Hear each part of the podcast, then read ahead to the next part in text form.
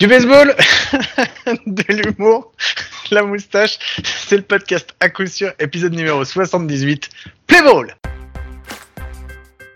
On an 0-1 pitch, Hernandez. Lifts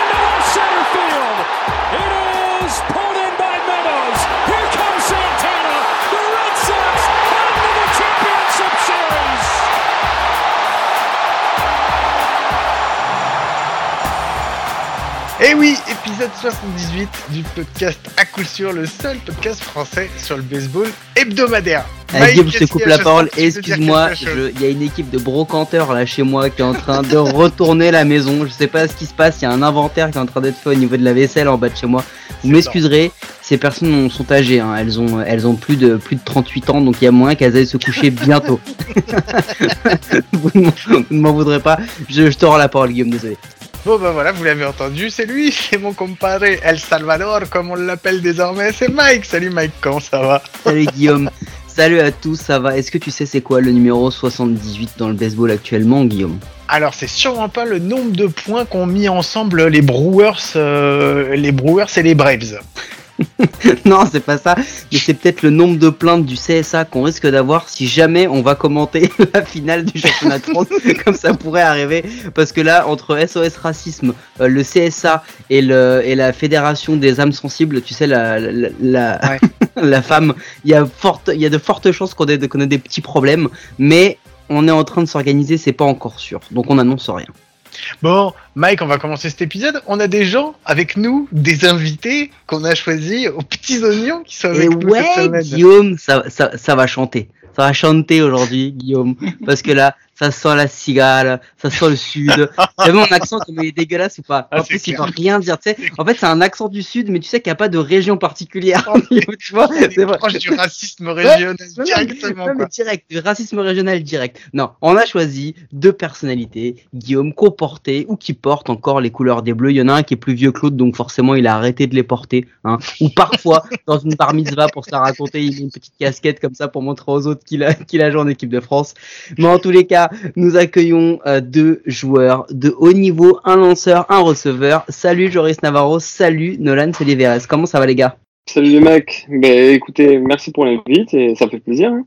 Ben, ça va les gars, ben écoute, euh, tout va bien, tout va bien, on est ici dans le sud comme tu l'as dit, à Toulouse, et euh, merci pour l'invite, c'est vraiment très gentil. Toi, t'habites à Toulouse, mais vous êtes deux joueurs des, des Barracuda de Montpellier, on est d'accord. Hein? Oui, oui, c'est ça. Non, mais on s'est pas gouré en vous invitant parce que moi, c'est bien ce que j'ai cru lire hein, sur les, les trucs là. Donc euh, là, tu commences déjà à me tromper en disant oui, ici à Toulouse. J'ai dit, mais c'est pas possible, on s'est pas gouré non plus quand même. Non, non, Les moi j'habite à Toulouse, mais bien sûr, euh, mais bien sûr, je, je joue avec Montpellier, les Barracudas de Montpellier. J'ai fait un peu pareil que Nolan, j'ai commencé euh, à l'élite en jouant avec Toulouse et, euh, et j'ai j'ai continué après avec Montpellier. Bon, ça fait combien que t'es à... ça fait combien de temps que t'es à Montpellier, toi, Joris? Moi j'habite à côté d'Avignon déjà, j'ai jamais habité euh, à Montpellier à part, à part lors de mon passage au, au Crêpes de, de- de Montpellier. Et du coup j'habite à une heure, à une heure de Montpellier à peu près. D'accord, mais tu joues à Montpellier, ça fait combien de temps maintenant que t'es dans l'équipe de, Ah des. Barracuda? Un an? Alors j'ai joué maintenant, j'ai arrêté de jouer il y a, il y a, il y a- il y a presque il y a presque 10 ans maintenant. hein. T'as vu? Je pose des bonnes questions, moi. Guillaume, il a commencé tout de suite, tu vois, à taper dans le mille. C'est-à-dire c'est-à-dire que j'ai en plus quand j'ai fait la présentation, j'ai dit il y en a un qui ne joue plus et l'autre qui joue. Comme tu sais que Nolan, il a frappé un home run ce week-end face à Camacho. Comment t'as pu ne pas deviner que c'était Joris qui avait, de jouer parce qu'en parce qu'en fait, quand tu parles, je t'écoute pas.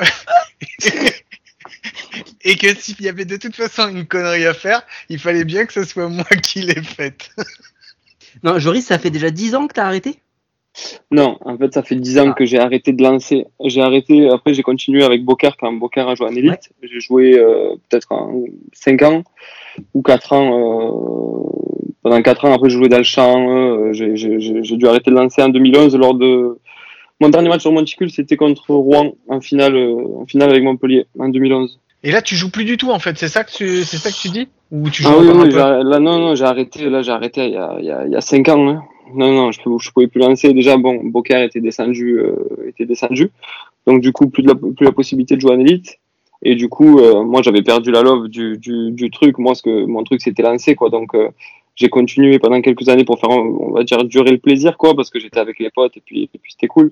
Mais, euh, mais moi, mon truc, c'était lancé, quoi. Donc, à partir du moment où ça a plus été possible, ça a quand même changé pas mal de choses pour moi, ouais.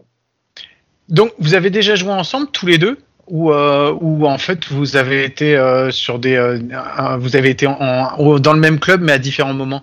Alors j'ai croisé Nolan quand quand j'étais au, au Pôle France à Toulouse. Et il était à l'é- à l'époque encore tout jeune. C'était il démarrait quoi. Je sais même pas s'il avait intégré encore le pôle. Il était plus parce qu'il jouait au club de Toulouse et que et que qu'il avait du talent. Donc du coup il il assistait quelques quelques entraînements quoi. Mais c'était il y a bien longtemps. Ouais, ça fait longtemps. Si je peux euh, rajouter quelque chose, c'était. euh, en fait, moi, j'étais à Toulouse, comme il a dit. Euh, j'étais avec les cadets à l'époque, donc les U18 ou les U15, pardon, de, de maintenant, en fait. Et je m'entraînais de temps en temps. Je restais un peu plus tard pour les entraînements parce qu'il y avait le Krebs qui venait juste après nos entraînements de club, en fait. Ok, d'accord. Bon, bah avec ça, j'ai fait la première bourde de la journée, de la soirée, de l'épisode. Je vous rassure, hein, de toute façon, ça sera pas la dernière. Mais ce que je vous propose, c'est qu'on se fasse déjà tout de suite. On va faire un petit Bruce Bocci show, et puis on, euh, je vous envoie le jingle. On se retrouve juste après. À tout de suite. Bruce. Bruce.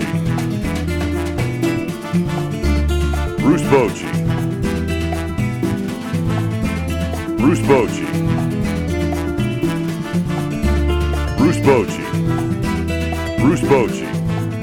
Ouais, le Bruce Bocci show, Mike. Qu'est-ce qu'on fait du Bruce Bocci show de cette semaine? On a quelqu'un Ah bah, qui va peut-être pouvoir nous On répondre va, à une on va question. poser la question. euh, tu nous excuseras, euh, Joris, on va poser la question à, à Nolan. Mais Nolan, tu l'as, tu l'as croisé de près, de loin, euh, Bruce Bocci, ou pas du tout?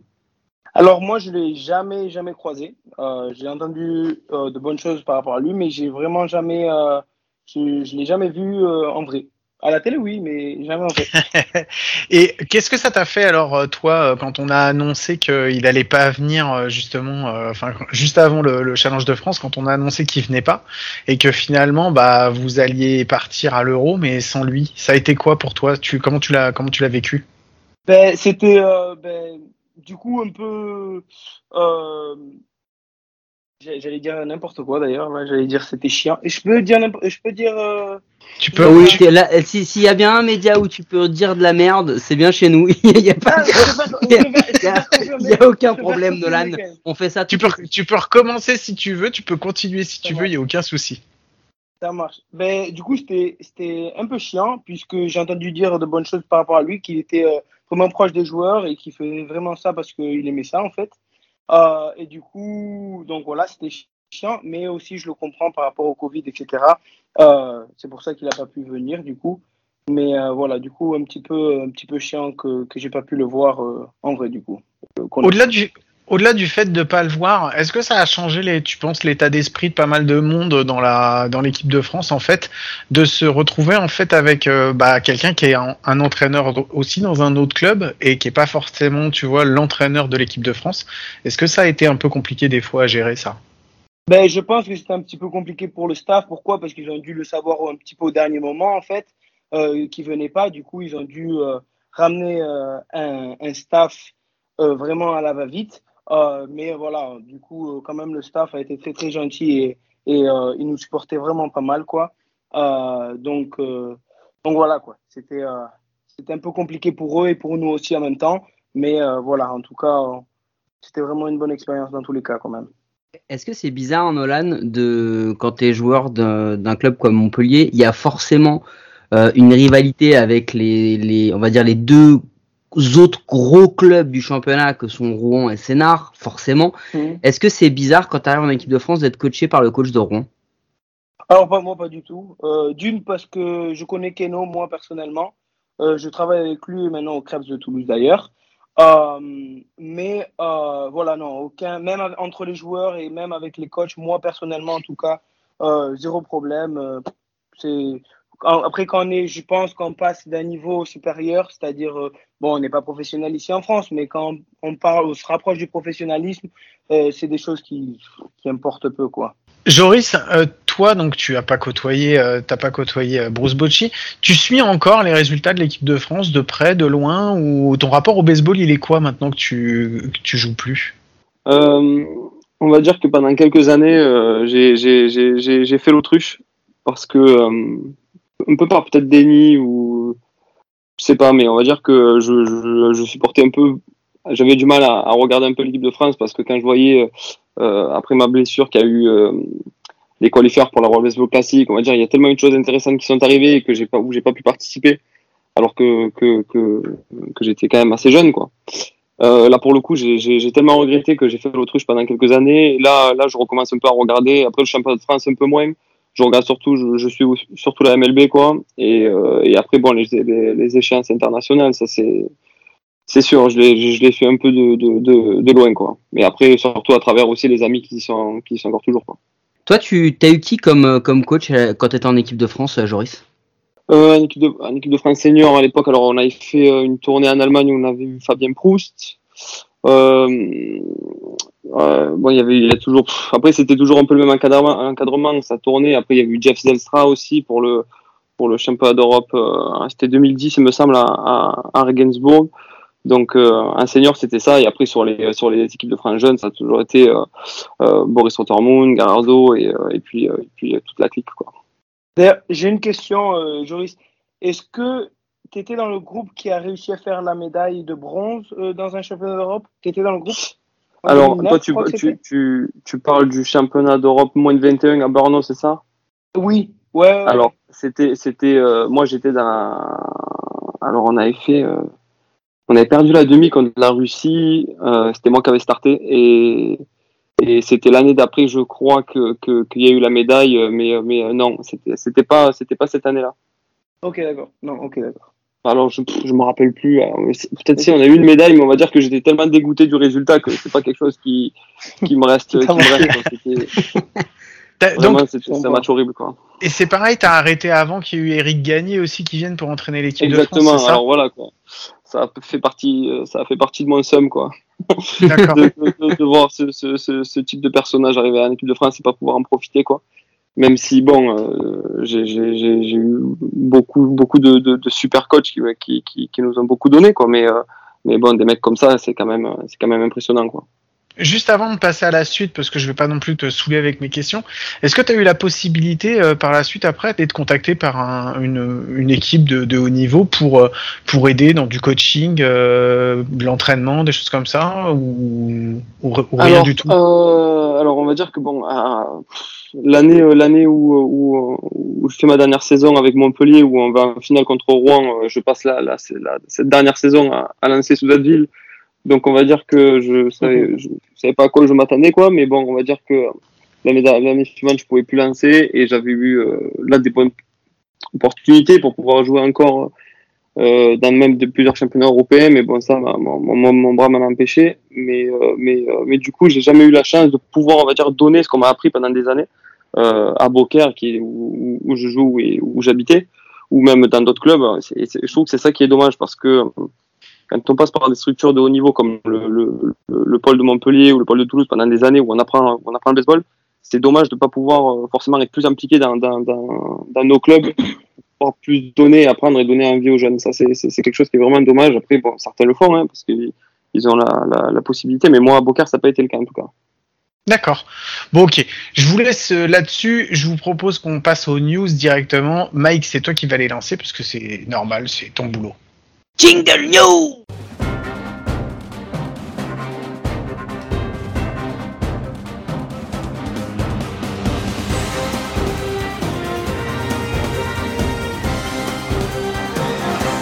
C'est les news.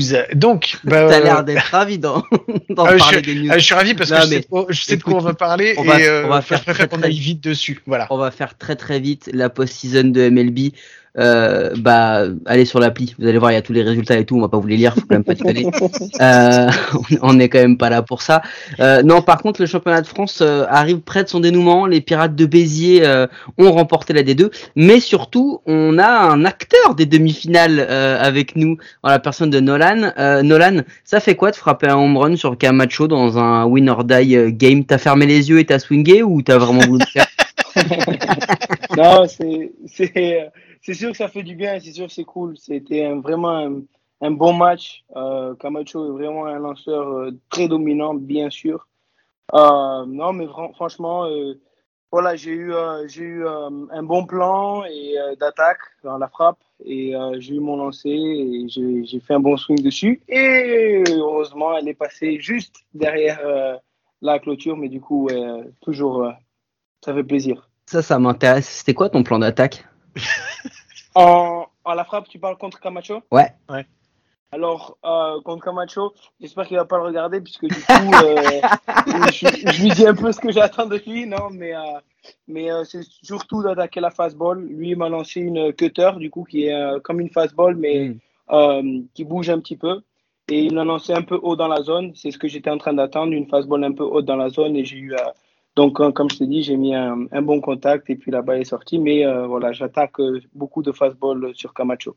Parce que ses lancers les plus euh, dominants, c'est la slider, sa change-up et du coup sa cutter. Et c'est pour ça que j'essaie d'éliminer ces lancers-là. T'en avais discuté avec Alex Perdomo avant parce que Pourquoi il a, il a frappé une bombe contre euh, Camacho aussi? Ah, c'était en non, ouais, il frappe un triple Un au triple challenge, de challenge. France en 2019 qui donne la victoire à, à Sénart. Et en fait, Ale- Alexander Perdomo nous explique que comme il est petit, il attend la, il attend la face intérieure.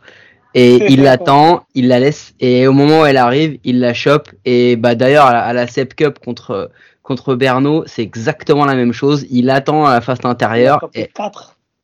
ouais, Mm. ouais, il a été ouf. Il en frappe, il frappe deux doublés. Non, non, mais c'est, non, non, mais. Donc euh, voilà. Bon, écoutez, voilà, c'était à peu près ça pour les news. Euh, Guillaume, je sais pas si t'avais autre chose, mais c'était juste pour parler un peu de ce truc-là. Juste au passage, euh, Nolan, euh, ce coup de t'as fermé les yeux pour swinger, c'est un truc que j'ai entendu avec des compères à toi le long des terrains à Sénart. qui m'ont- dit Nolan, il a fermé les yeux, il a swingé. Je balancerai pas de nom parce que c'est pas bien et Matteo Lonnet, c'est pas bien ce qui lui va lui arriver. Mais- Non. Bon, voilà. Donc on euh, n'a pas dit qui allait aller en finale puisque euh, bah ça va Ah, être c'est pareil, tu vas sur le site de la Fédé, tu lis les, tu lis les résultats et c'est bon, normalement tu vas pouvoir, tu vas pouvoir, euh, retrouver. C'est bon. Bon. Eh, on est, on est- on n'est pas, on n'est pas une box score, hein, on a un podcast. Bon allez, bah, puisque c'est ça, on va laisser les news derrière nous et on va se concentrer un petit peu sur nos, bah, sur nos invités parce que c'est la, comme on le dit, hein, c'est la meilleure chose qu'on sache faire, c'est laisser parler nos invités parce qu'ils disent des trucs beaucoup plus intéressants que nous. Donc euh, voilà. Euh, le premier, la première chose dont on voulait parler avec vous, parce que je sais pas si vous avez remarqué, mais on a un lanceur et un catcheur. Euh, on voulait savoir, en, c'est quoi la relation entre un lanceur et un catcheur? Qu'est-ce qui fait qu'elle est différente de tous les autres joueurs Je sais pas lequel d'entre vous veut répondre en, premier. Joris. Vas-y. Euh, je pense que la relation, bon, elle se fait avec le temps déjà, parce que euh, on peut pas arriver le, sur sur un match avec un nouveau catcheur et euh, et ça peut pas se passer bien dès le début. Après, bon, tout dépend aussi du niveau du catcheur. Il y a des catcheurs qui arrivent à te, te rassurer ou te, te, dire les bons mots, mais mais je pense que ça se fait avec le temps. Et moi, moi, je pourrais te sortir peut-être trois catcheurs quoi, alors que j'ai lancé pendant pendant 15 ans quoi. Alors pour te dire, euh, voilà quoi, il y en a trois qui m'ont marqué et que avec qui tu sens vraiment une, une certaine affinité, et puis surtout qui te connaissent quoi. Donc euh, ils savent par quoi commencer, ils savent ils savent où te mettre le gant et puis euh, puis c'est comme ça que ça se fait quoi. Donc, tu dis qu'il y en a trois qui t'ont marqué, mais t'as lancé avec plein d'autres catcheurs quand même, malgré tout, tu vois? Ouais, bien sûr, mais après euh, tu joues souvent euh, pendant plusieurs années pour une même équipe, c'est souvent le même catcheur et ça se fait aussi comme ça. Donc euh, après euh, pas non plus 40 40 solutions quoi. Mais est-ce que, ce que tu dis, voilà, bon, il y en a trois qui m'ont marqué, etc. La relation vraiment entre le lanceur et le receveur, même si elle se fait dans le temps, etc. Et on reviendra là-dessus après, parce que je veux savoir comment vous gérez cette relation quand tu arrives sur une grande compétition. Parce que tu es catcheur d'un club, donc tu dois catcher avec un gars peut-être que tu jamais catché ou très peu catché. Donc comment tu arrives à, à créer cette relation? Mais euh, au-delà de ça, est-ce que réellement votre relation elle est différente entre un lanceur et un receveur qu'avec les autres joueurs de l'effectif? Nolan? Alors, alors, alors, du coup, pour répondre à cette question, je pense qu'il y a quand même aussi des relations qui sont euh, similaires catcheur-lanceur, que par exemple, euh, très similaires à shortstop et deuxième base, je pense. Je pense. Euh, peut-être les champs, c'est peut-être un peu différent, euh, peut-être un peu plus distant, du coup, puisqu'il y en a un de l'autre côté et, et l'autre derrière. Mais, euh, mais du coup, je pense que vachement similaire catcheur, frappeur, euh, catcheur et lanceur et shortstop et seconde base. Par contre, c'est sûr que en tant que catcheur, en tant que catcheur, moi per- personnellement, j'ai euh, plus d'affinité. Il faut que j'ai plus d'affinité avec un lanceur que par exemple avec un champ, première bosse, un troisième basse, par exemple. Ouais, mais toi, par exemple, comme tu es catcher, donc toi, tu vas catcher sur plusieurs pitchers, on est d'accord? Vous Oui. avez- vous avez- tu as plusieurs pitchers. Tu peux pas avoir une relation, toi, euh, fusionnelle avec un seul de tes pitchers? Tu es obligé d'avoir une, une relation avec tous tes, avec tous tes lanceurs, non? Non, mais Ouais. je- Attends, attends. Guillaume, est en train de dire qu'en que- fait, toi, toi, t'es un peu, t'es un peu le mec facile du groupe. C'est-à-dire que t'as des relations fusionnelles avec tous les lanceurs. T'es celui qui peut facilement va donner son love. Non, mais c'est ça qu'il est en train de dire.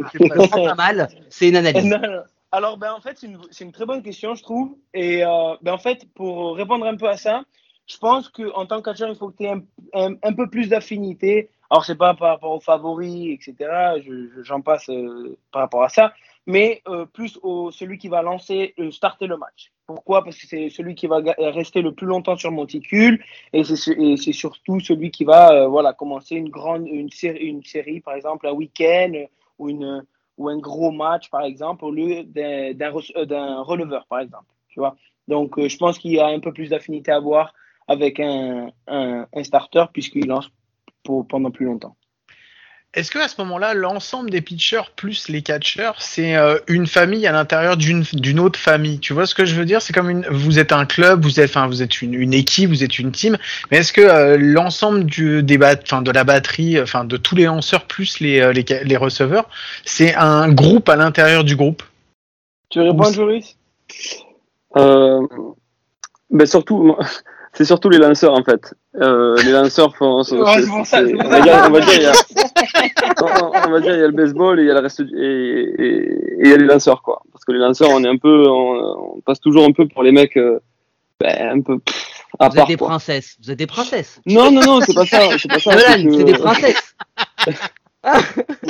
Non, non, pas du tout, pas du tout. pas du tout.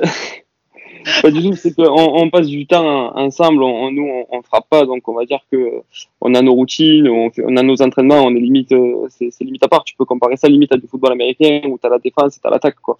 Donc on va dire que quand tu t'entraînes tous les jours et que t'es avec les, lanceurs, ben, t'as tes routines, tu vas faire ton footing, tu vas, t'as, un programme sur la semaine qui est complètement différent que le, frappeur qui va se retrouver avec tous les joueurs de position et qui va faire son batting, etc. Quoi. Donc euh, tu retrouves le, le, catcheur uniquement lors de ton, de ton bullpen et, et c'est tout quoi.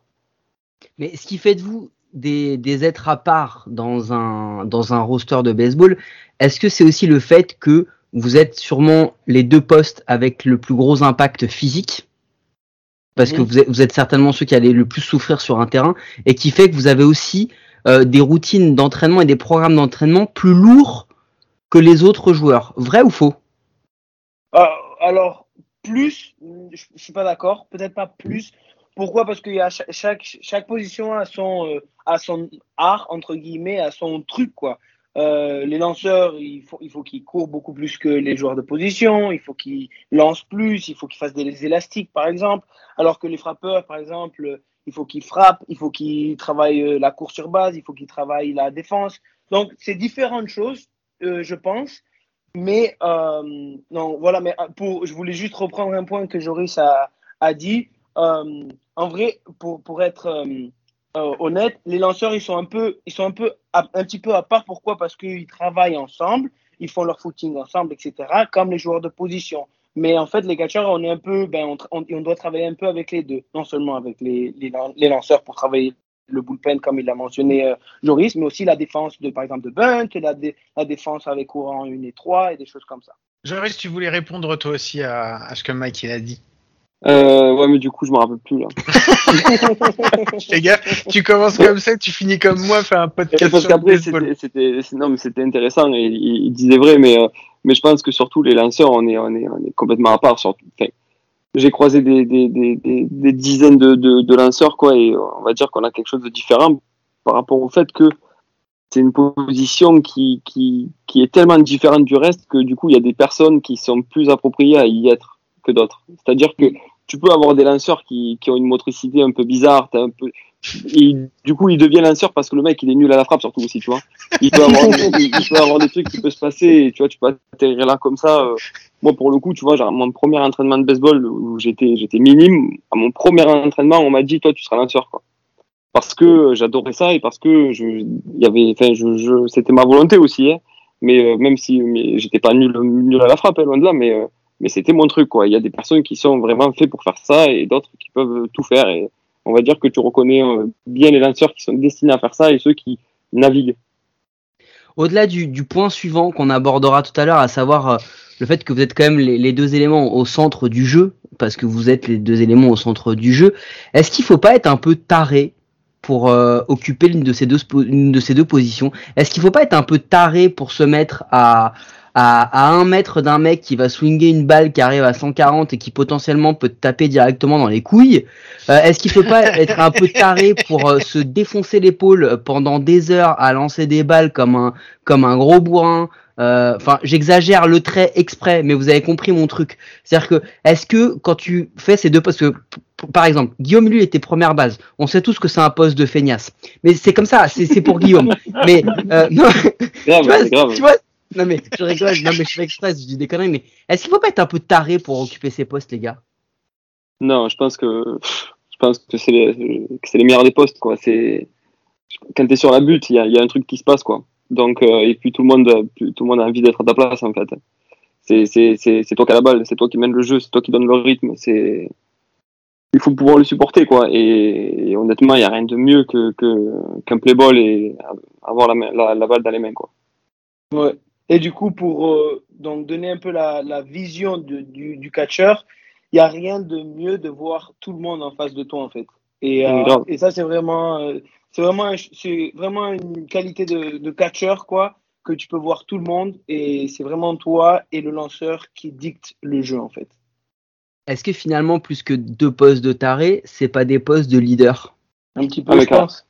On, on- on va dire que si t'es pas un leader, eh ben, tu le payes un peu dans le sens où euh, il faut il faut pouvoir donner du rythme, il faut pouvoir être euh, être dedans quoi. Si tu rates ça et que si tu ben, c'est toi qui donne le rythme quand t'es sur quand t'es sur la- le, le monticule, donc on va dire que t'es obligé de de- d'endosser ce rôle là quoi. Et si tu l'endosses pas, ça se sent et puis euh, et puis c'est pas bon pour toi quoi. Et du coup, c'est qui le patron? C'est le lanceur le receveur? Bon, je prends les, je prends les choses en main. On va dire moi j'ai non mais j'ai la c'est celui qui donne le signal au lanceur. et c'est le lanceur qui Non. va dire oui, oui. si on suit les règles, le lanceur c'est le numéro un. d'un- Donc il n'y a pas plus, il y a pas plus à rajouter. Le catcheur est le numéro 2. Ok, y a Ça pas, va. c'est- bon point, bon point, bon point. Bon, alors attendez, parce que du coup, là, on en rigole, mais c'est vrai que euh, il y, y a quand même dans ces deux postes-là, c'est les deux postes les plus exposés, les plus en vue. Mais mine de rien, le lanceur, c'est l'ace, c'est censé être la vedette, c'est l'équivalent du quarterback, c'est l'équivalent du, du du meneur au basket, c'est l'équivalent de l'ancien numéro 10 au foot, etc. On peut en faire plein des analogies. Euh, est-ce que du coup, et là c'est Nolan plutôt qui va me répondre, est-ce que du coup les les lanceurs ont, ont des passes droits? C'est-à-dire des passes droits. J'ai pas, Bah, même, euh, même sur ton, sur le message que tu m'as envoyé, j'avais pas trop compris qu'est-ce que c'était le En passe fait- droit. En fait, en fait, l'idée c'est de se dire, est-ce que parce que t'es lanceur, parce que t'es, t'es, comme tu le disais, Joris, au centre du jeu, que c'est un peu toi qui décide si ton équipe va va performer ou pas, à au moins à 50%, on va dire, parce que la défense c'est quand même beaucoup euh, conditionné par le lanceur. Est-ce que le lanceur, il a, il a des, il fait, il fait des choses. Euh, je sais pas, euh, est-ce qu'il y a des passes droits? Est-ce que par rapport Alors- à un coach, il, il, il est un peu favorisé? Est-ce que tu vois ce que je veux dire? Alors, directement et indirectement, et je vais expliquer pourquoi. Directement, par exemple, par exemple, hein, je vais donner un, exemple tout bête. À Montpellier, c'est le lanceur qui décide quel maillot on va utiliser. Par exemple, c'est un exemple tout bête, mais c'est un exemple. Et indirectement, le lanceur, c'est celui un peu qui dicte si la, euh, défense va faire un bon boulot ou non. Si le lanceur commence à lancer beaucoup de strikes, la défense va être alerte et va être prêt pour le jeu. Alors que si le lanceur commence à lancer des balles et commence à faire un peu n'importe quoi, la, la défense a tendance à s'endormir et va faire n'importe quoi derrière aussi. Donc c'est pour ça que je dis indirectement et directement. Alors, avant que Joris ne réponde à la question, juste, moi j'ai vu les coupes de cheveux dernièrement d'Owen Ozanish. Je sais pas si c'est une bonne chose de le laisser choisir les maillots. moi je dis ça comme ça. non, ça, c'est- très important parce que Ouais. franchement, euh, victime de la mode, surtout bien gratuit, quoi. Complètement. Non, Joris, toi, tu, tu- est- comment tu le ressens toi en tant que lanceur? Est-ce que tu penses que vous avez certains passes droits dans un effectif ou pas du tout? Mais bien sûr. Mais bien sûr, on va pas porter le matos ou on préserve notre bras, on, nous préserve, on, nous cajole, et bien sûr. Mais après, il faut, il faut, c'est justement pour mettre en, bonne position, quoi. Toujours un peu choyer, euh, c'est pour justement, euh, on, peut dire préserver, quoi. Après, euh, il faut savoir aussi que, c'est nous qui partons, qui partons à la guerre, quoi, hein, parce que bon, c'est comme Nolan l'a dit, c'est-à-dire qu'un lanceur, quand ça se passe bien, c'est cool. Mais si tu fais quatre bébés d'affilée, euh, tu rentres vite, tu, tu repars vite sur le banc. Donc, euh, il faut être prêt. Et justement, c'est peut-être aussi euh, par, par, par précaution pour que, pour que ça se passe bien, quoi, on va dire. C'est ouf parce que t'as le dictionnaire ouvert devant toi, Joris? Parce que j'ai l'impression que tu lisais la définition de la princesse. Mais ça, après, c'est entre nous. hein. Mais il n'y a pas de problème. Il n'y a pas de problème. Non, Moi, ouais. j'avais, j'avais une dernière petite question pour toi, Joris, en tant que lanceur. Est-ce que pour être un bon lanceur, il faut être à la fois euh, un peu égocentriste, un, un peu égocentré, euh, un peu égoïste, ou, ou non, pas forcément? Je, je suis pas d'accord avec égoïste avant que je- le temps que. Joris réponde parce que euh, je trouve qu'au contraire le, le lanceur même si t'as ce côté t'as- forcément de l'ego. Mais quand tu prends le monticule pour y aller et pour et pour et pour affronter les gars tu l'as. Le Mais- égoïste, c'est peut-être pas bon, mais égocentré, non parce que alors parce que égoïste justement le mec il comme le dit Joris tu prends aussi le risque de tout prendre pour toi le bon comme le mauvais.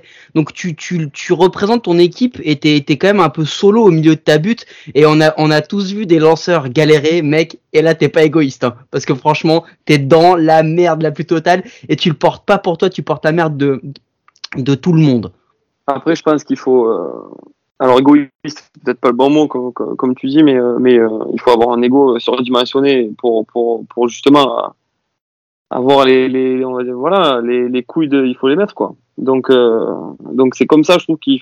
En tout cas, moi, c'était un peu mon état d'esprit. J'aimais ça, quoi. J'aimais challenger et, du coup, c'était un peu.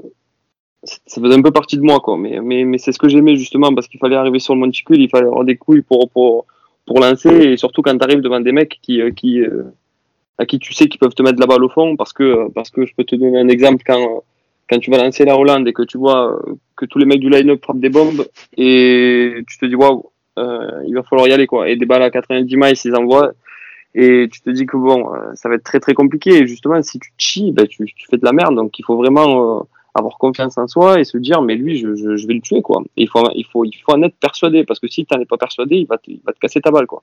Euh, je suis d'accord, hein, je suis vraiment d'accord avec toi, euh, euh, Joris. Et je pense que je peux parler aussi pour tous les athlètes, pour tous les sports, en fait. Exactement, je exactement. pense que je pense que si t'as t'as pas les couilles, ben en fait tu fais pas sport à haut niveau en fait. Donc euh, donc je pense que vraiment pour toutes les positions au baseball et pour tous les sports en général. Mais toi, alors justement, ma question, la question que j'ai posée à Lo- Joris, à l'inverse, est-ce que euh, justement pour bien fonctionner avec ta batterie, avec ton, lanceur, toi t'es pas obligé justement de, de prendre sur toi et d'absorber un petit peu tout ce qui peut émaner de ton lanceur, que ce soit en positif ou en négatif? Est-ce que t'es pas là justement pour faire le yin et le yang entre les deux? Ben bien sûr, justement euh, par exemple quand ça se passe euh, quand ça se passe bien en fait c'est facile. Quand tout se passe bien c'est facile dans le sport. C'est quand ça se passe mal où c'est le plus difficile. Et en fait quand par exemple comme tu l'as dit un lanceur commence à émaner un peu de, la mauvaise énergie, c'est là où les catcheurs en fait euh, vont aller voir le lanceur dans le monticule en plein match et euh, va demander bien sûr un temps mort et commencer à lui parler, lui lâcher une blague, euh, lui dire euh, regarde la fille qui est en train de, de regarder là-bas dans les gradins ou des trucs comme ça pour le relâcher un petit peu et, et ou pour le motiver, euh, soit pour le relâcher, soit pour le motiver, ça dépend comme euh, ça dépend quel lanceur euh, on a et quelle relation on a avec le lanceur, bien sûr. Mais euh, voilà, bien sûr, toujours aller voir le lanceur pour, pour le relâcher. Quoi. Nolan t'as quel âge? 24. dans, dans le subconscient des, des, des fans, me regarde pas comme ça, Guillaume, ma question avait un but. hein. Dans le subconscient des fans de, de baseball, le receveur, c'est le poste de papa. Tu vois, c'est celui qui Oui. va driver non seulement les lanceurs, et, et, et beaucoup aussi la défense qui repositionne, etc. Dans la manière dont on le perçoit. Est-ce que quand tu es un, un, un receveur comme ça, euh, jeune comme toi, de, de 24 ans, et que tu Mhm. dois, et que tu dois euh, catcher un, on va dire un, un daron comme Owen Ozanish, est-ce que tu Mhm. as le même type d'atti- type d'attitude que quand tu vas devoir euh, catcher, je sais pas, un Matisneral ou autre?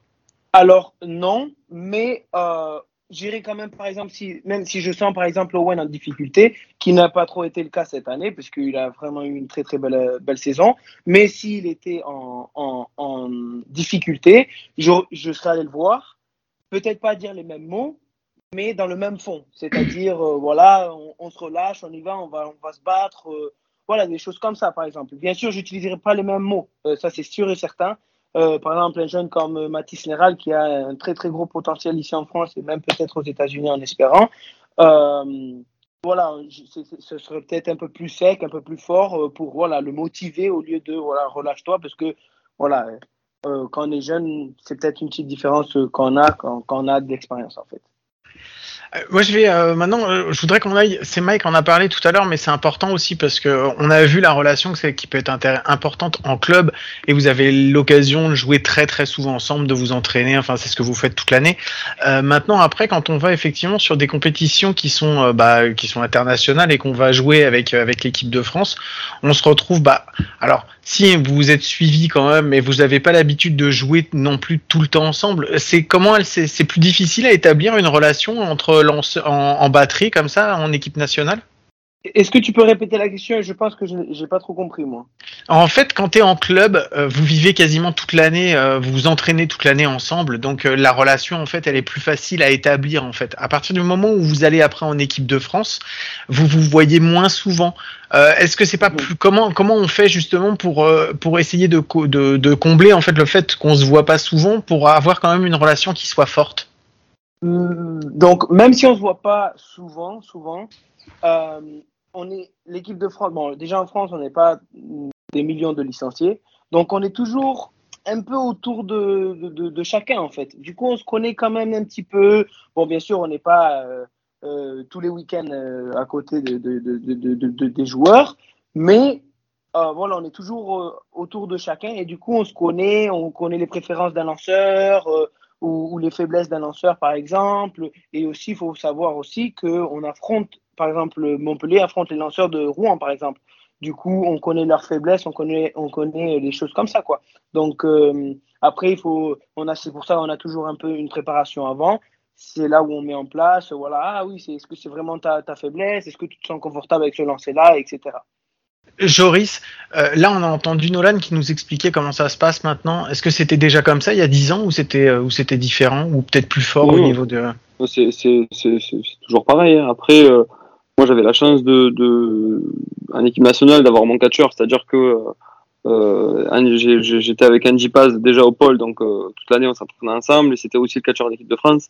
Comme on pouvait avoir aussi quand j'étais à Montpellier, c'était à l'époque Mathieu Lapinski qui, qui, qui catchait aussi, et on se retrouve aussi en équipe de France. Mais après, je suis d'accord que, que c'est toujours mieux d'avoir le catcheur le même toute l'année, etc. sur tous les matchs. Après parce que c'est vrai que quand tu, rencontres un catcheur avec qui tu n'as jamais trop, euh, jamais trop joué, il y a quand même, même sur un point de vue physique, c'est-à-dire que il, tu t'habitues à une forme, en fait, tu t'habitues à un gang, tu t'habitues à, à, un mec, quoi, et au final, il y a quand même une petite difficulté qui rentre en compte, et, et celle-ci, tu peux pas, tu peux pas la nier, quoi.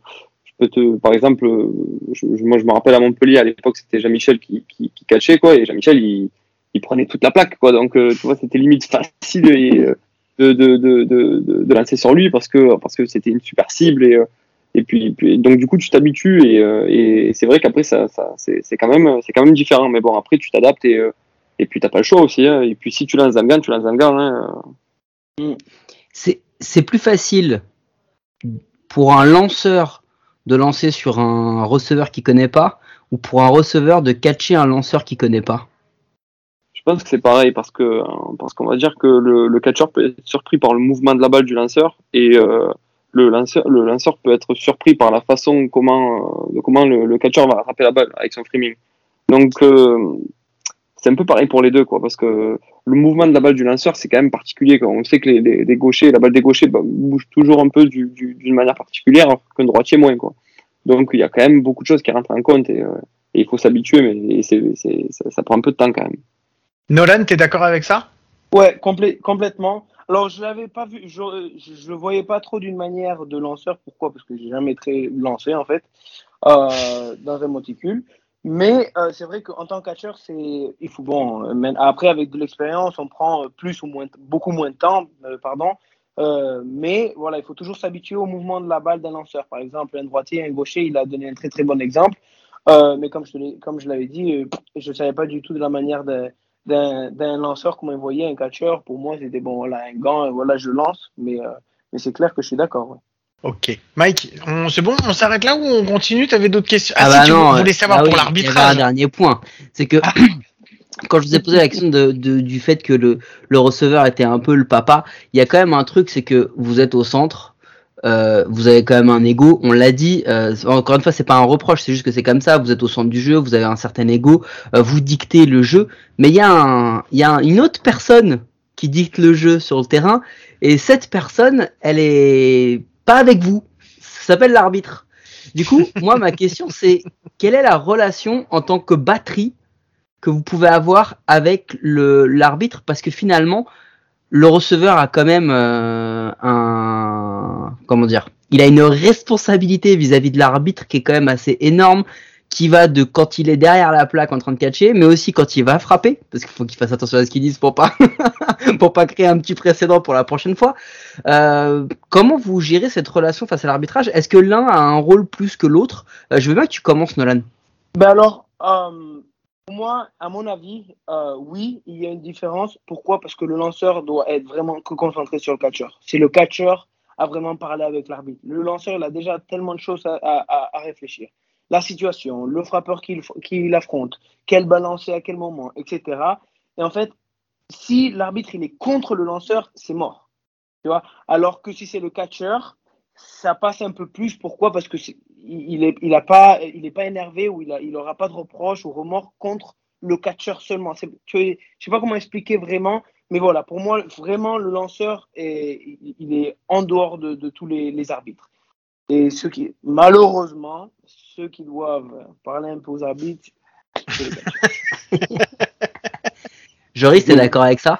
Carrément, No- Nolan a raison. Le, le, le, c'est le catcheur qui fait, qui fait tampon, on va dire. Et euh, après, c'est, c'est vraiment là où le, le catcheur prend de l'importance et euh, où fait parler son expérience. Et, et c'est là où il doit communiquer justement avec l'arbitre d'une manière positive. Et vraiment, admettons, euh, si le lancer est trop extérieur, il pose la question ou lui donner un peu son avis. Ou euh, c'est, en fait, il y a une communication qui, se- qui se met en place. Mais euh, moi, pour le coup, j'ai jamais été préoccupé par ça. Et moi ce qui ce qui était important c'est de se canaliser dans le sens où euh, ben, si tu lances un spot et qu'il ne prend pas ok si, ça se passe deux fois trois fois c'est là où ça devient compliqué. Si on voit que les lancers sont là et que ça passe pas et il faut et après tu connais les arbitres aussi. C'est à dire que bon en élite après tu, tu, les connais vite hein, et tu sais à peu près euh, lesquels prennent plus extérieur et euh, ce que voilà. Donc euh, c'est à prendre en compte mais c'est le boulot du catcheur. Honnêtement c'est le boulot du catcheur par là avec l'arbitre nous on doit même pas interférer avec ça on doit juste euh, euh, bah, du coup euh, pff, rester rester dans notre truc et, et,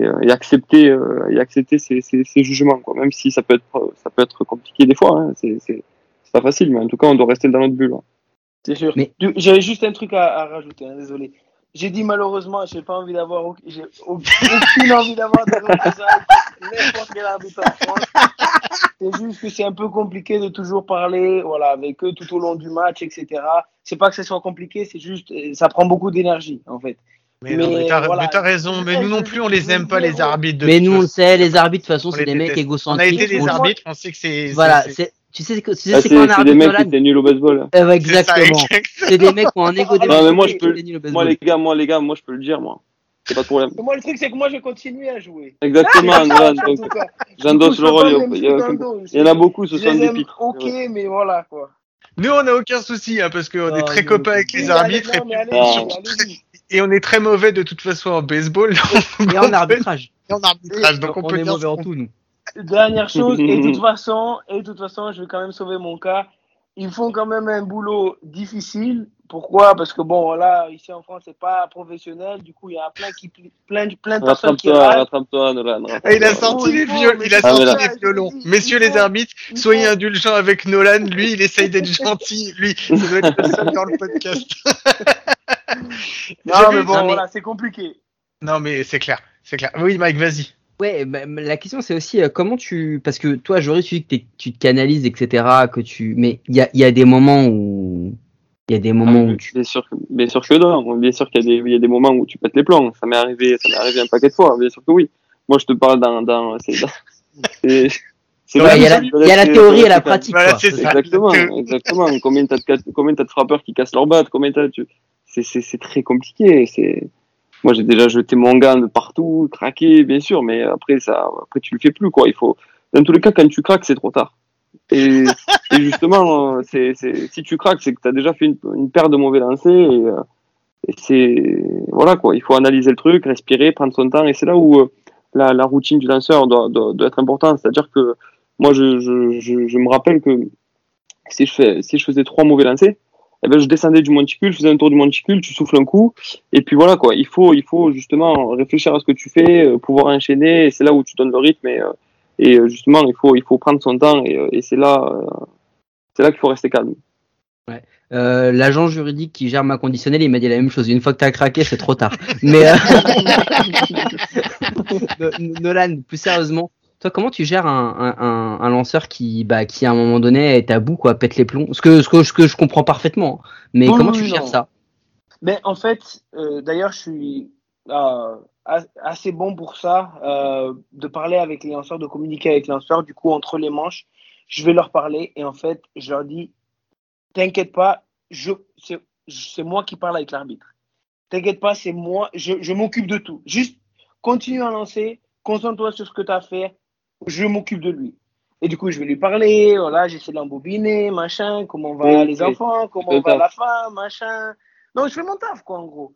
Exactement. je C'est le, le je taf le du dis un peu en catcheur. rigolant, mais c'est ça. Du coup, Ah, donc- tu lui parles et voilà. Le- Donc, du coup, le receveur, c'est un mec qui a un ego, mais c'est un escroc, en fait. C'est ça que t'es en train de nous Ah dire. ben, Nolan. on va En, dire en que- peu de mots, oui. Mais, Un peu de mots. Non mais même, t'as, t'as, t'as un tra- t'as- le boulot du catcheur, c'est de, de ramener des balles qui sont sur les arrêts ou à l'extérieur et de la mettre sur l'arrête. Donc on va dire que t'es- t'es- c'est- son travail, c'est aussi de gruger des lancers. Et c'est là où je reconnais un bon lanceur, c'est-à-dire qu'un lanceur, un, un bon catcheur, pardon. Parce que le catcheur qui, qui, qui, qui va attraper une balle, à la- même, même un, un, un lancer qui a un strike, si c'est un contre-spot, il peut être appelé balle si le catcheur fait pas son taf. C'est, c'est, c'est pour ça que si euh, le catcheur te demande une balle intérieure, que tu la lances extérieure et qu'il il bloque pas le gant ou qu'il se fait emporter, et ben du coup l'arbitre va annoncer balle et pour le coup il aura raison parce que même si c'est un strike, la plupart du temps, 8 fois sur 10, le, le- l'arbitre va, va, va l'annoncer balle parce que justement le catcheur a pas eu le gant ferme et qu'il a pas justement. Et c'est là où c'est compliqué de lancer sur un catcheur qui est pas expérimenté. C'est-à-dire que euh, si tu contrôles pas trop et si euh, voilà son framing est pas terrible, si son gant il, il se fait emporter, etc. Ben là, là, là par contre c'est beaucoup plus facile de craquer sur un mauvais catcheur que sur un arbitre. Parce que là, pour le coup, le catcheur, euh, il est dans ton équipe et il faut qu'il soit bon aussi. Et du coup, c'est là où tu apprécies justement quand tu as un bon catcheur et qui, fait le taf. Quoi. Mais ça, c'est un point hyper important. Et d'ailleurs, à tous ceux qui nous écoutent, qui regardent les matchs de leur équipe de MLB, qui ont envie d'insulter beaucoup de leurs receveurs parce qu'ils frappent pas, euh, allez voir les analytics et les metrics des, des receveurs sur le framing, sur la défense, et vous verrez pourquoi sur ce poste-là, on se permet souvent d'avoir des mecs qui frappent pas, mais qui défensivement Exactement. sont extrêmement bons parce que ce qu'ils apportent, ça n'a pas de prix, en fait. C'est vraiment la contrepartie du, du, du catcheur, hein, parce que le catcheur, c'est vraiment c'est le frappeur 7 de l'équipe à MLB quasiment. Ah bah oui, c'est pas euh, un première base qui va t'apporter ça. Exactement, exactement.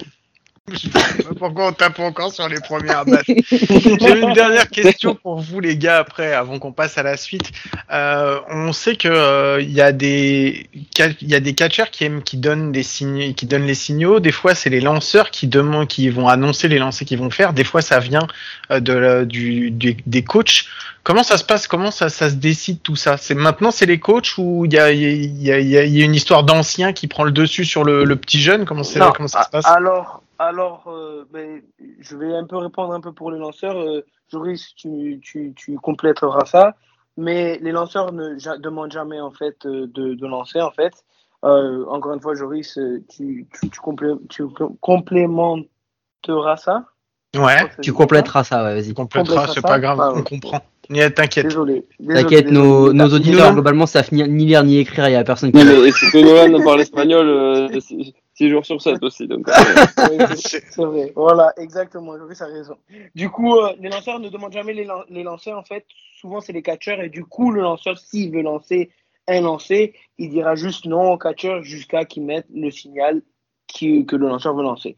Et euh, dernier point du coup, normalement c'est le catcheur qui appelle le, le, le jeu, mais il y a certains managers euh, ou coachs qui aiment bien eux-mêmes appeler, du coup ils nous le transmettent par rapport à des signaux, que ce soit des numéros, que ce soit des, des touches comme ça, qu'on voit, on, on, on en rigole beaucoup des, des coachs qui font des trucs bizarres comme ça, et en fait c'est ça nous permet à nous les catcheurs de savoir qu'est-ce qui va, euh, qu'est-ce qui veut que le lanceur lance.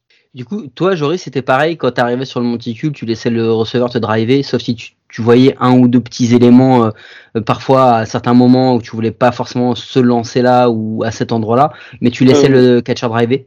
Euh, ouais, ouais. Après, il y a un peu un rapport de force qui se fait. Dans, dans, il y a quand même, il y a quand même un duo, quoi. hein. Donc, enfin, je, je, je te parle de, de, de mon expérience. Donc, admettons, euh, quand je jouais à Montpellier, c'était, c'était Jean-Michel le catcheur. Jean-Michel, c'est le coach. Donc, euh, c'est lui qui donnait les signaux. Et, euh, mais, mais bien sûr que, mais bien sûr qu'admettons, je sais pas moi, sur un lancer euh, si ce jour-là je me sentais pas à l'aise sur ce lancer, je, bien sûr que tu peux refuser et le catcheur te repropose un pitch et puis, et puis c'est comme ça t'échanges quoi. Après voilà quoi, selon selon le selon le tournoi, selon l'équipe, selon le manager, il y a tout qui peut changer. Après euh, je sais que je sais que selon les selon les matchs, Boris pouvait annoncer euh, les signaux depuis depuis Doug. Euh, c'est arrivé, euh, je sais pas si c'était sur si ça m'était euh, arrivé sur un match, mais ça, en tout cas ça peut arriver, ça, ça dépend de l'équipe, ça dépend du moment, ça dépend de pas mal de choses. Ça peut même arriver sur un, sur un frappeur, sur un frappeur en particulier, où admettons le, le, le coach a vu que sur les, euh, sur les cinq derniers matchs, je sais pas moi, il frappait pas de courbe, il il peut peut-être appeler, appeler un effet ou, ou donner des, des instructions de dernière minute, mais quand même. Et, aussi, admettons, sur, sur, un, sur un catcheur qui, est- qui, qui pas trop d'expérience, en principe, si le lanceur en a un peu plus, c'est lui qui va driver le truc. Quoi. Le catcheur va proposer et c'est le, le lanceur qui, qui, qui, accepte ou qui, euh, qui, demande de changer. Quoi. Juste, les gars, après, ce sera ma dernière question, euh, Guillaume, on pourra passer à la suite, mais euh, Guillaume et moi, quand on jouait ou quand on joue au baseball, on a un- une stratégie bien établie déjà. Quand on arrive sur le terrain, l'essentiel c'est de surtout pas oublier sa coquille et d'avoir fait ses lacets. Voilà, ça c'est notre plan à nous de base. Après le reste, ce qui arrive arrivera, c'est pas grave, d'accord? Voilà. Bon, Euh, mais par contre vous, vous arrivez surtout en tant que patrie avec un vrai game plan. Vous avez un plan. Combien de temps il dure le plan? C'est-à-dire combien de temps il dure? Bah, tu te fais un plan, mais il dure quoi? Il, il tient une manche, il tient cinq manches, il tient combien de temps le plan? Vas-y, je regarde. je, pense, je pense que je pense qu'il y a que vous qui avez des plans. Euh, perso, euh, perso, j'ai jamais eu aucun plan à part de de de de de de, de, de, de lancer dans le gang, quoi. On va dire que tu de faire ce qu'on ce que tu fais tous les jours à l'entraînement et tu surtout de gagner et tu de de faire le job. Après, de plan, tu as surtout une approche à la frappe pour les frappeurs. Où justement là, tu as un plan, on va dire que oui, tu peux attendre ton lancer comme, comme disait Nolan tout à l'heure, où justement tu peux, admettons, avoir une approche sur faire lancer le lanceur, etc. Mais quand tu es lanceur, à part. euh, la chose à quoi tu penses, c'est euh, il faut que le premier lancer soit un strike, il faut prendre de l'avance, il faut donner du rythme, c'est ça ton plan, mais c'est- ta manière de jouer. Après, c'est donc un plan, je vais pas me dire euh, bon, euh, là je vais essayer de pas de pas prendre deux points au moins jusqu'à la troisième. Non, t'essayes de de t'essayes de faire le job du mieux que tu peux et et puis en tout en tout cas ce qui me ce qui me concerne, c'était ça quoi. Non, mais tu vois, ce que j'entendais par plan, c'était surtout de se dire, euh, ok, euh, le début du line-up, je vais les attaquer avec telle balle, euh, je vais cette équipe-là, elle aime pas celle-ci. Est-ce que, est-ce que vous avez ça ou pas du tout? Et si vous avez, euh, combien de temps vous arrivez à le maintenir? Parce que finalement, les aléas font que généralement, ça pète assez vite. Alors, euh, pour répondre à, la question, maintenant, de nos jours, euh, il y a un peu plus d'informations et de données par rapport à ce qu'un frappeur a la tendance de faire. Euh, on le voit ça beaucoup en MLB, bien sûr, ils ont toutes les données et les informations nécessaires. Ici en France, on les a un peu moins, mais euh, on les fait tout manuellement. Et en fait, on a un peu de données sur le frappeur et quel lancer il peut, il, il démonte et quel lancer il n'arrive pas à, frapper. Donc, euh, avec ces données-là, en fait, on, on, on, garde ce plan le plus longtemps possible. Ça peut durer euh, cinq manches, ça peut durer plusieurs matchs, euh, plusieurs rencontres contre la même équipe. Euh, mais du coup, il y a quelque chose que quand même Joris a dit qui est très très important. Au final, on peut avoir toutes les données, toutes les informations, tous les plans qu'on a, mais au, au, final, si on n'a pas les couilles pour, pour frapper, pour euh, jouer, ben en fait, euh, ça sert à rien. C'est souvent une histoire de couilles. Hein. Ouais, ouais, toujours, hein. Non, mais comme disait, comme disait un sage homme, hein, Garardo, il disait tout le temps cabeza et cojones. Et c'est ça en fait. C'est juste. Sois fort dans ta tête, pose tes couilles et, et lance la balle quoi. Merci les gars. Ah, c'est Euh, une je- belle conclusion. Ouais, mais c'est pour ça que je vais pas en rajouter plus. Moi, je vous propose, je vous, on va mettre le petit jingle pour la dernière petite euh, ligne droite, la petite connerie, et on se retrouve juste après. Who you trying to get crazy with this say? Don't you know I'm loco?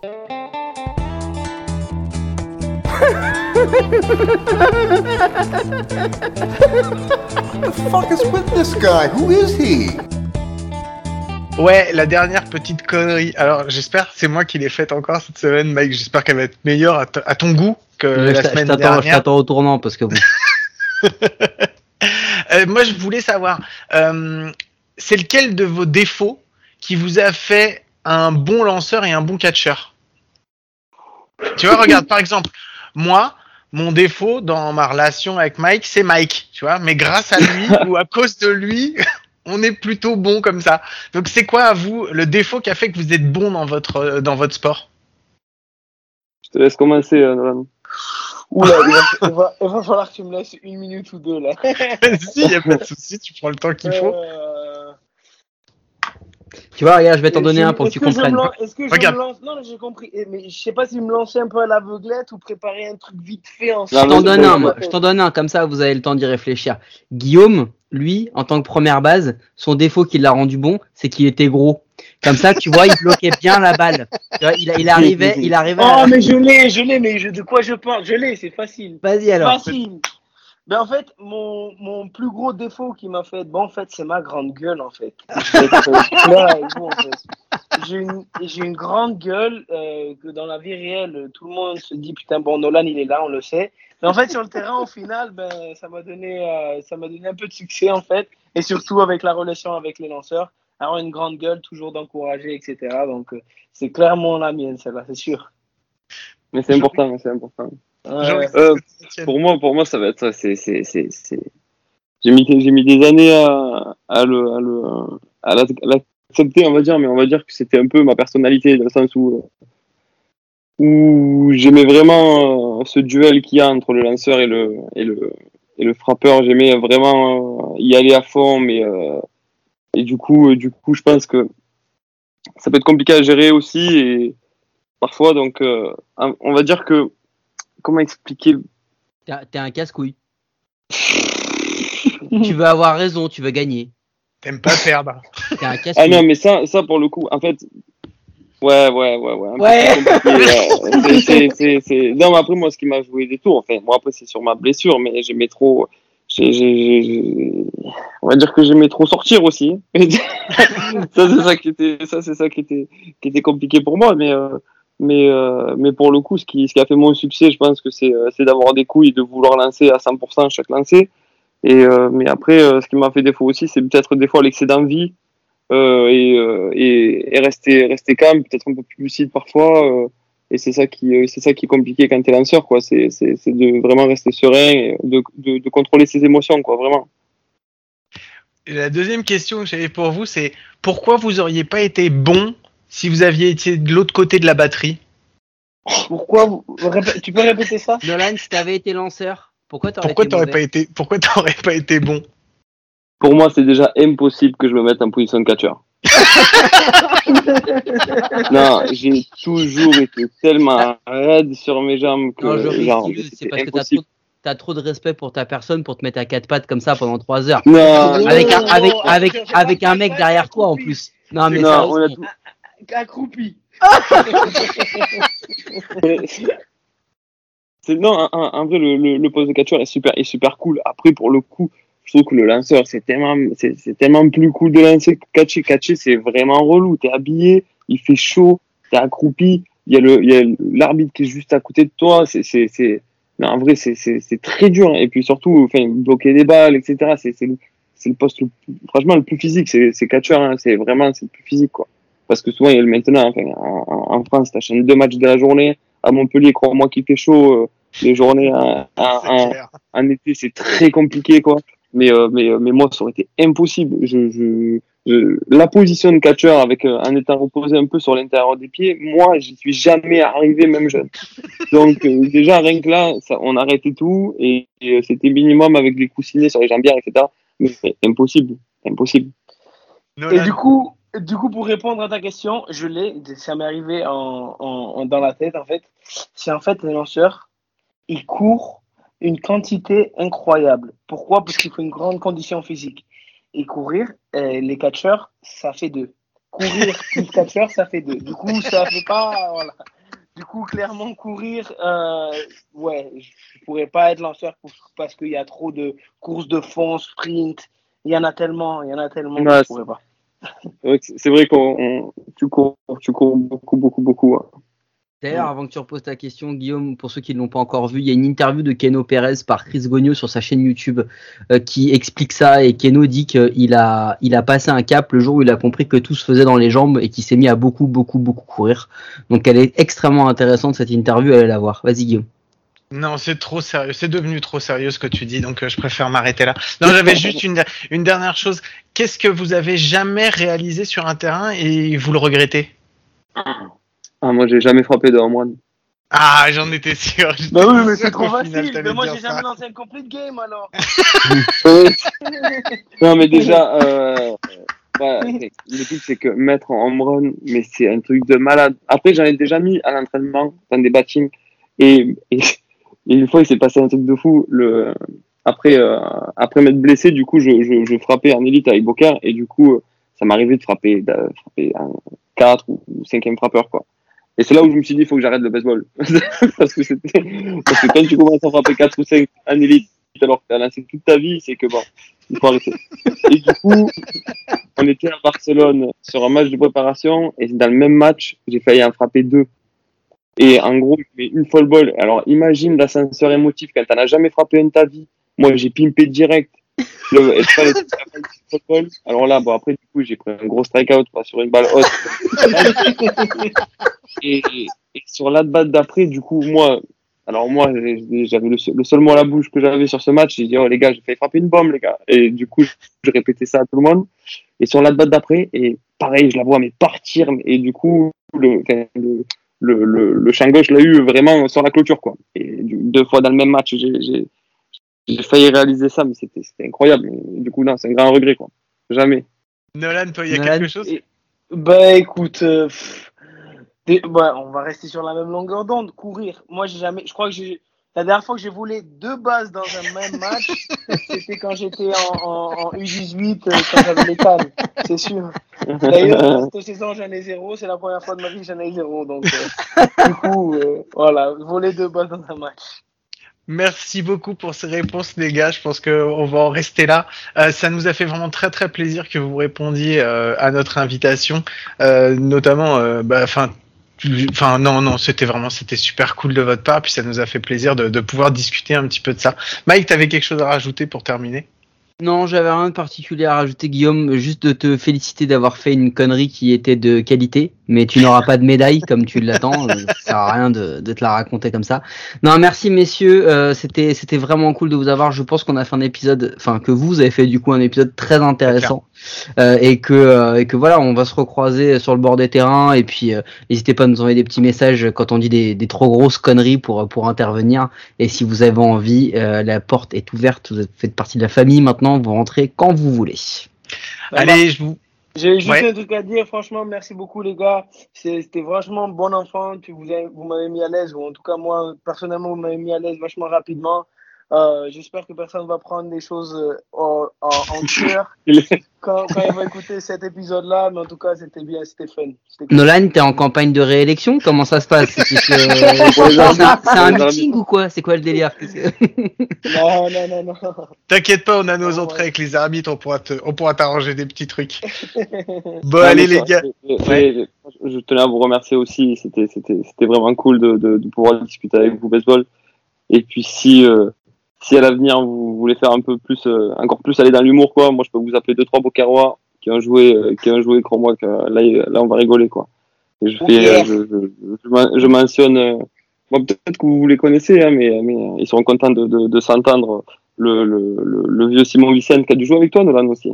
Bien sûr. Qui, joué avec Simon. qui va sans doute nous écouter, euh, qui va sans doute nous écouter et, et du coup, euh, ça serait, ça serait pas mal de, de, de l'avoir avec nous sur une prochaine fois avec le, le, le vieux Thibaut Coin du Zorg qui, c'est des vieilles, des vieilles stars bocaroises et du, et du, et du baseball français, mais, euh, Bah, qui nous voilà. envoie un message, hein. nous on aime, on aime toujours les vieilles stars un peu has on n'a pas de problème avec ça, c'est un Ben peu voilà, notre on vie. est complètement, on est complètement dedans. Eh ben, Moi, je peux vous faire une sélection de, de trier sur le volet là. Ça peut être. Il y a pas de Bienvenue souci. encore. Avec grand Avec plaisir. plaisir. Allez, je vous remercie tous de nous écouter toujours plus nombreux. C'est super cool de vous retrouver toutes les semaines. Je vous rappelle que vous pouvez nous trouver sur toutes les applis de podcast, les bonnes comme les mauvaises. C'est sur les mauvaises qu'on est nous les meilleurs. Euh, voilà, n'hésitez pas à nous lâcher un petit commentaire, une petite note. Ça nous aide à rendre le baseball et l'émission un petit peu plus euh, visible sur tous les réseaux. Euh, Mike, je te pose la question comme chaque semaine. On se retrouve à coup sûr la semaine prochaine, non? Et ouais, on se retrouve la semaine prochaine, Guillaume. Et on a un invité qui va nous parler de tout ce qu'on ne sait pas faire, toi et moi. Mais on en parlera la semaine prochaine. C'est clair. Allez, sur ce, je vous fais des gros bisous. Je vous souhaite de passer une bonne semaine et je vous dis à la semaine prochaine. Ciao à tous. Two strike pitch. There's a swing and a high drive into left center field. Way back there. Still going. On its way. Adios. Pelota. And Evan Longoria picks Dodger Stadium. Game three of the division series to find himself a soaring, booming home run over the 375 marker and well up into the bleachers out there.